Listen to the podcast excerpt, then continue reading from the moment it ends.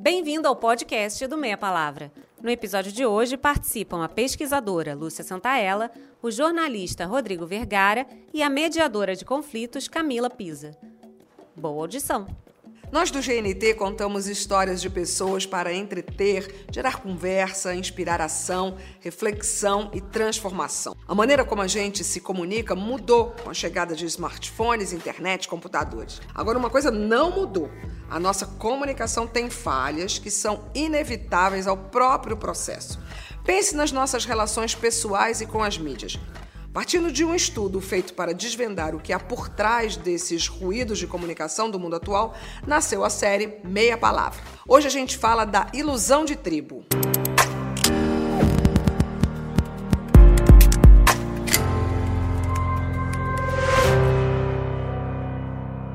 Nas nossas conversas, falamos sobre o fato que, embora a gente insista em acreditar que a comunicação é perfeita, são muitas as falhas no processo. São as chamadas ilusões de comunicação. Formamos a nossa opinião com base em apenas um elemento de uma conversa, ignoramos informações importantes que nos ajudam a avaliar profundamente as situações que nos rodeiam. Vivemos uma ilusão de compreensão. Outro adversário à comunicação é a ilusão de escuta. Estamos sempre prontos para falar e pouco abertos para escutar.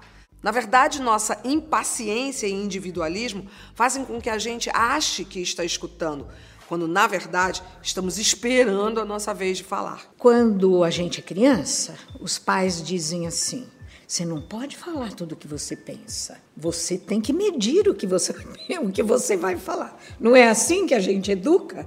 Então, em toda situação que a gente vai se comunicar, você está editando o que você vai falar. E, evidentemente, a gente não pode falar tudo o que pensa. Tem o outro diante de você. Você pode ofender. Existem regras sociais, que é aquilo que a gente chama de ética do comportamento.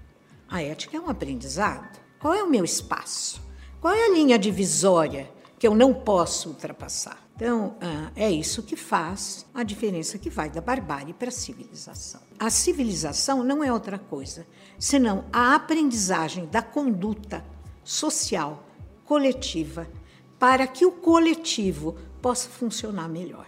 Hoje, no Brasil e no mundo, parece que a polarização tomou conta das nossas ideias e relações. A gente vive como se estivessem em equipes em duelo. O imaginário do nós versus eles.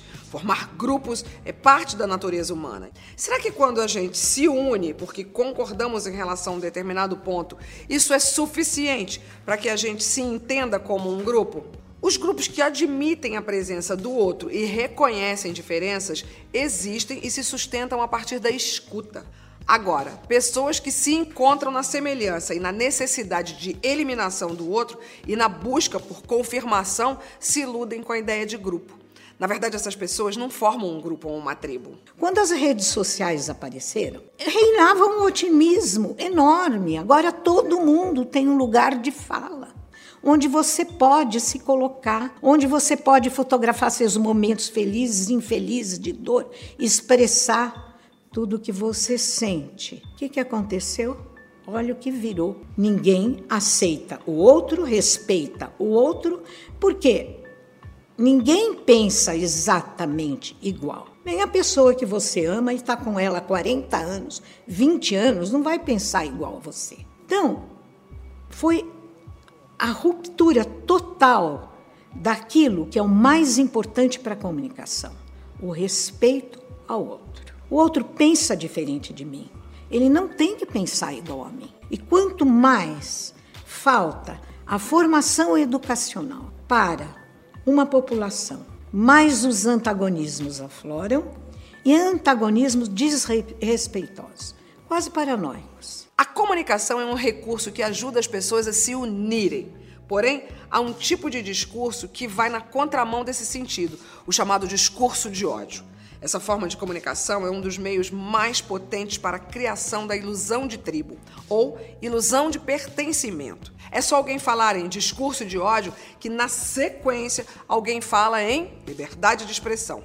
A gente precisa entender que palavras que são projetadas para substituir a comunicação pela violência e medo não merecem proteção constitucional.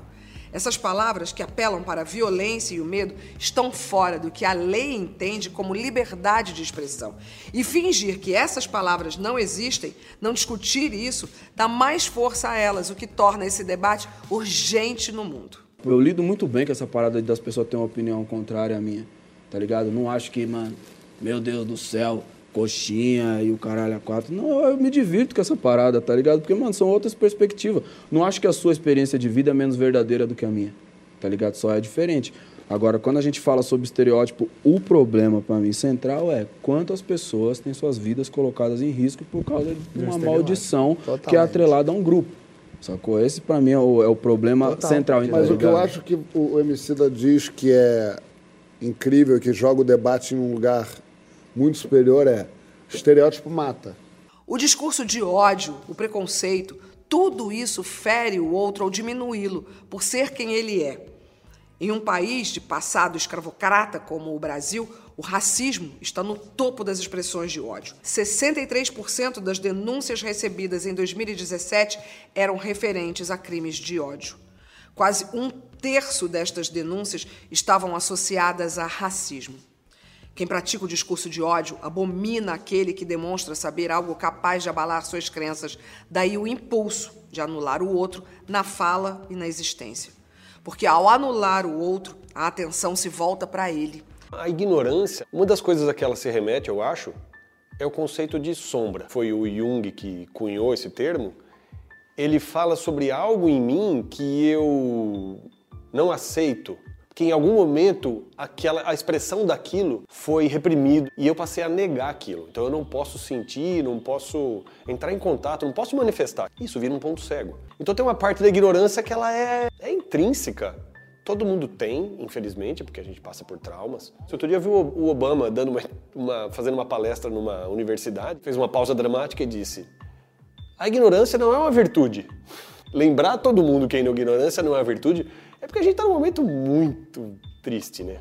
Então o outro quando fala comigo, e se ele fala alguma coisa diferente da que eu penso, e aquilo existe para ele, independentemente de eu gostar ou concordar. E se eu quero manter relação com ele, aquilo existe para mim. E portanto eu tenho que fazer aquilo combinar com a minha mobília também. Se eu quero manter relação com ele. O que é diferente de eu dizer, ah, tá bom, então tá, então você pode ter suas ideias aí, pode pensar o que você quiser, tá? Falou, falou. Eu não estou mais em relação contigo. Neste momento eu estou dizendo, eu não estou em relação contigo até que a gente mude de assunto para que eu possa voltar a falar contigo. Ou seja, nesse assunto eu não estou em relação contigo. Então quando você, eu digo alguma coisa para você aqui agora e você concorda, eu digo assim, eu penso assim, como são inteligentes as pessoas que concordam comigo, não? A maneira como a gente vive na nossa sociedade faz as pessoas acreditarem que podem tudo. Só que na realidade não é sempre assim. E quando as pessoas não conseguem atingir aquilo que acreditam ser um direito, vem a frustração e o ressentimento. Desrespeitar o outro dá a sensação de poder que ele acredita que deveria ter, mas não tem. O outro vira o seu bode expiatório. Esse tipo de discurso costuma se espalhar quando os ânimos estão exaltados e tem efeito manada. Um começa e todo mundo corre atrás, e isso aproxima os ressentidos e dá poder a esse grupo. Se o discurso é superficial e pouco crítico, as relações que se formam a partir dele também são. Acontece um encontro de percepções infundadas da realidade e a sensação de que jogam no mesmo time contra o odiado. Com os meios digitais, você pode comentar sem precisar estar frente a frente a ninguém. Estando anônimo e distante fisicamente, a gente deixa o outro menos humano e, portanto, mais odiável. Existem dois caminhos no combate a esse tipo de discurso. O primeiro deles é o da regulamentação, ou seja, na separação mais clara entre discurso de ódio e liberdade de expressão. Outro caminho é aprendermos a humanizar o outro. Tendemos a diminuir o ódio a partir do momento que vemos o outro por inteiro, com características que respeitamos e outras que não admiramos. Quando a gente mostra que as pessoas que estão do outro lado são iguais a gente, acaba a lógica do nós versus eles. Para melhorar a nossa comunicação e deixar o discurso de ódio para trás, é preciso empatia. Estava no teatro assistindo um espetáculo de dança, mas aí aos poucos algumas coisas eram difíceis, então ele perguntava. Aí o cara do lado virou para ele e falou assim: faz ele ficar quieto aí.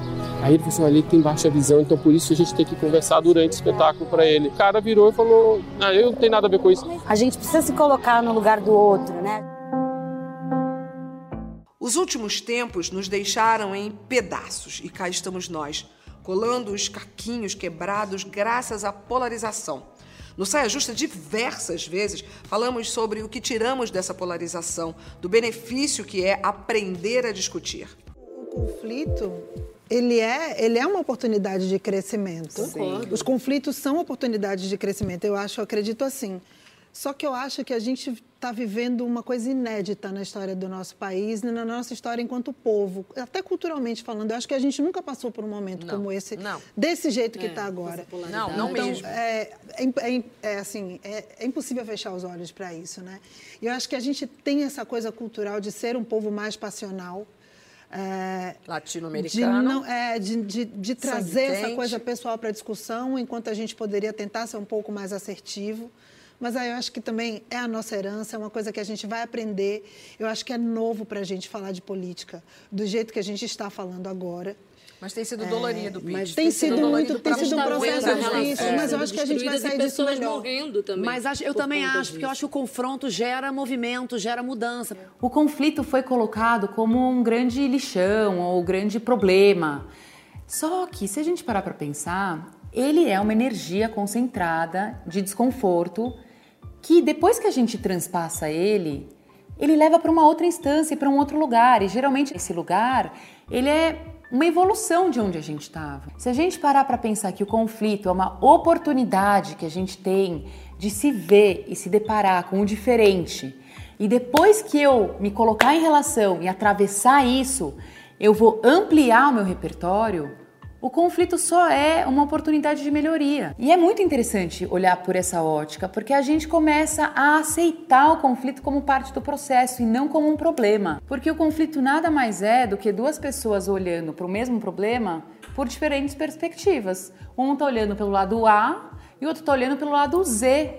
E aí eles obviamente que não se encontram, mas imagina que rico seria se a pessoa que só enxerga o A, enxerga o A conseguisse en- enxergar o Z.